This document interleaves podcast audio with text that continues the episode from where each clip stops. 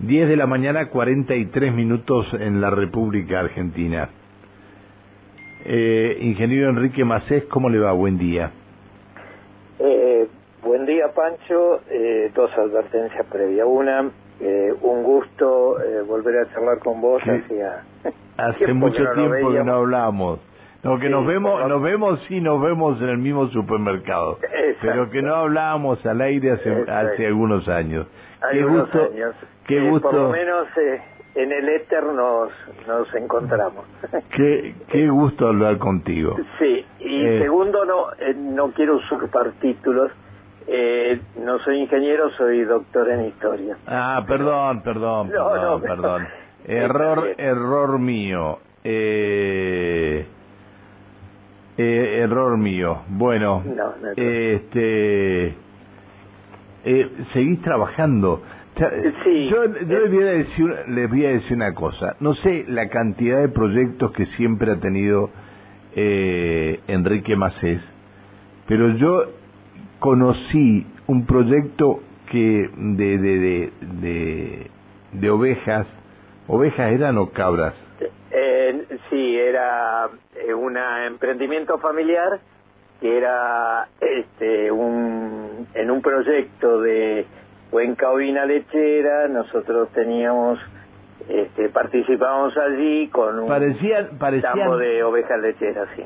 Te, parecían terneros, nunca me voy a olvidar.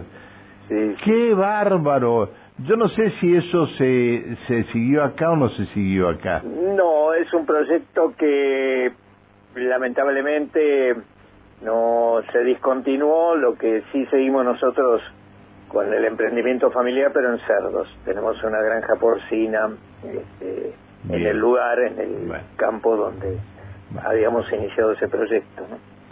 Eh, no te no no te llamamos para hablar de esto, pero este nunca me voy a olvidar de del proyecto este de las este de las ovejas, ¿no? Ovejas lecheras, nunca me olvidé. las ovejas eh, frisonas. Eh, las ovejas frisonas. Yo pensé que en algún lado del interior iban a trabajar con esto, no sé si estarán trabajando o no, pero bueno. No, la verdad que no te llamamos por esto. Y la verdad que me dio una sorpresa eh, la producción cuando me dijo, anoche va a ser el profesor Enrique Macés. Digo, si esto supieran de cuándo nos conocemos con Enrique Macés. sí, Qué lindo. bueno. Y un gusto conocerte. Este, la Universidad Nacional del Comahue activó el calendario 2023 de cooperación internacional. Eh, sí, El, eh, Enrique Macés es el subsecretario de Relaciones Internacionales de la Universidad Nacional del Comahue. ¿Qué van a hacer? Sí, es cierto.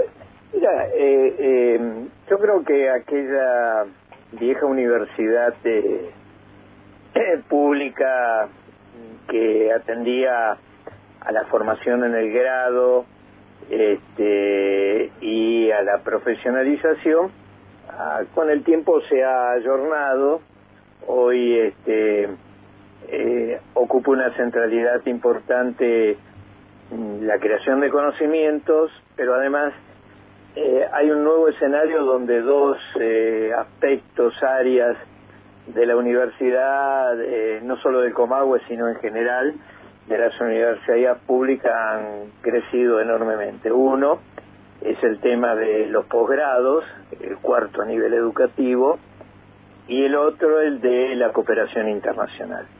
Este, la internacionalización de los estudios superiores es una realidad y, y uno de los objetivos prioritarios de la universidad. Entonces, desde la Subsecretaría de Relaciones Internacionales con el resto de las unidades eh, académicas que forman la universidad, planificamos la actividad al partir de, de, de estos días para completar todo el año. Y allí este, planificamos sobre las movilidades de estudiantes de grado, es decir, aquellos estudiantes de nuestra universidad que este, son becados o con propio esfuerzo, pero con este, el aval institucional de la universidad, cursan este, materias eh, por un semestre en eh, universidades, en distintas universidades latinoamericana y de Europa. Nosotros,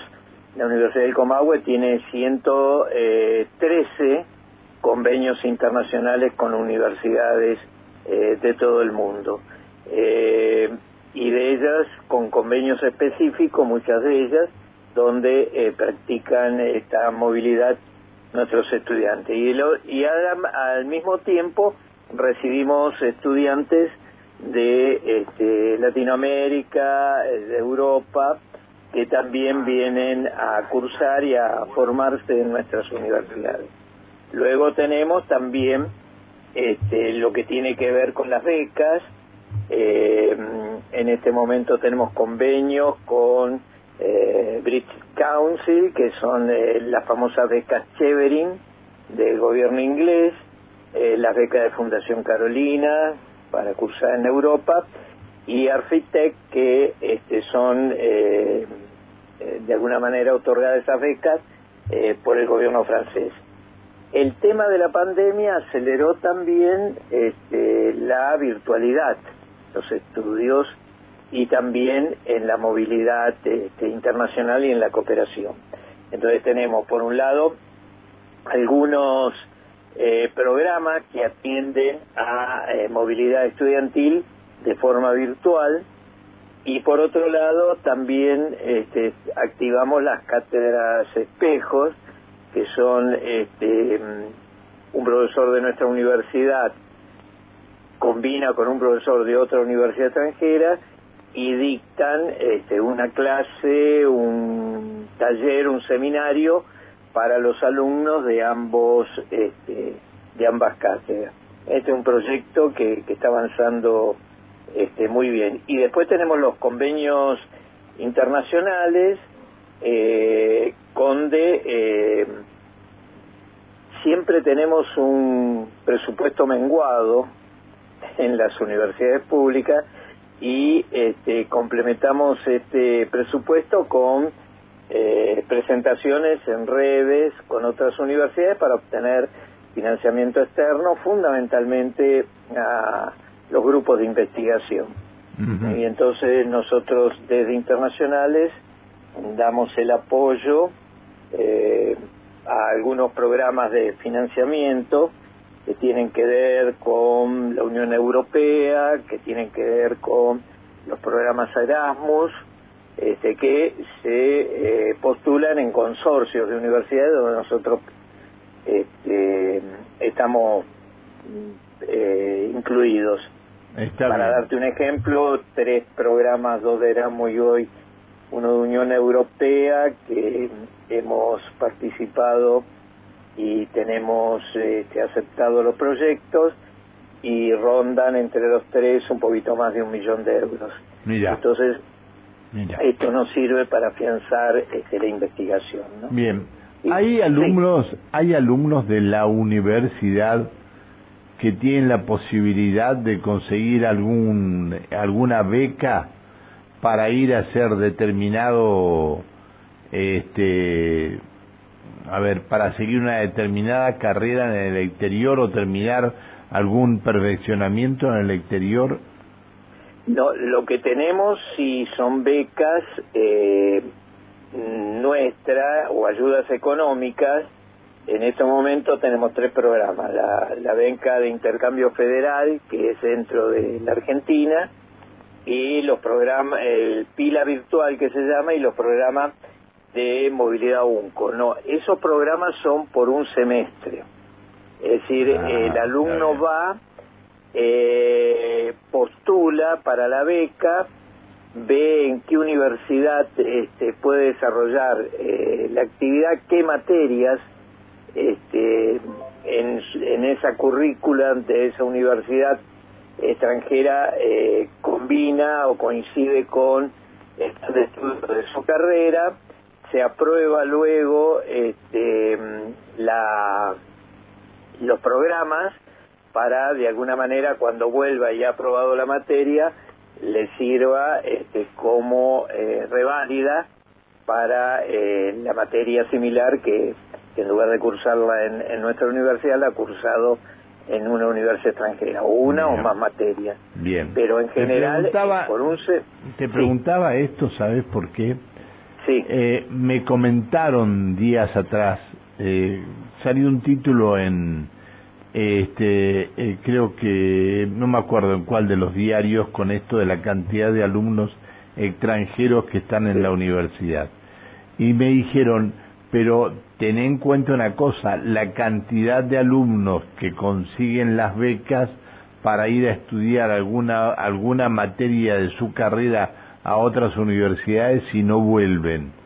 Digo, no, ¿es tan así esto? No puede ser. No, lo que sí pueden conseguir los alumnos eh, que postulan, por ejemplo, a eh, la Chevening o a la Fundación Carolina o a Arfitec, y allí sí eh, pero ya no es de nuestra, no es nuestra universidad, sino que son alumnos de nuestra universidad que han postulado y esas instituciones este, los becan para realizar la carrera, o de grado o de posgrado.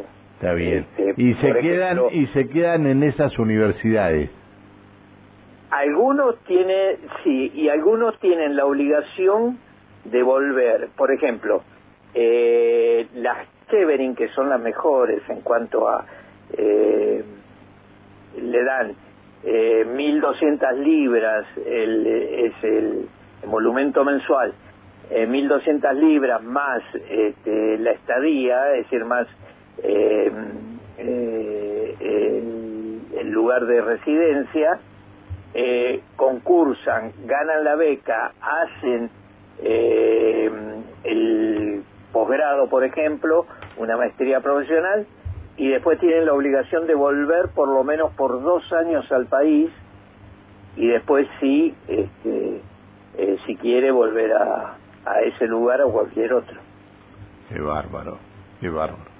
Bueno. Ahora, en el tema de los estudiantes de grado que cursan en nuestra universidad y también de posgrado, y es un debate, yo, yo vi la noticia y vi los comentarios al margen, este, o en carta de lectores, y así eh, hay un punto que, este, que no se pone en la balanza, y es este, contra eh, las opiniones de, de algunos lectores eh, que planteaban que bueno que somos un país generoso este que los estudios universitarios son, son gratis, este, etcétera, pero eh, económicamente está equilibrado porque eh, contra eso es el nivel de consumo que tienen esos alumnos este, en, en nuestro país.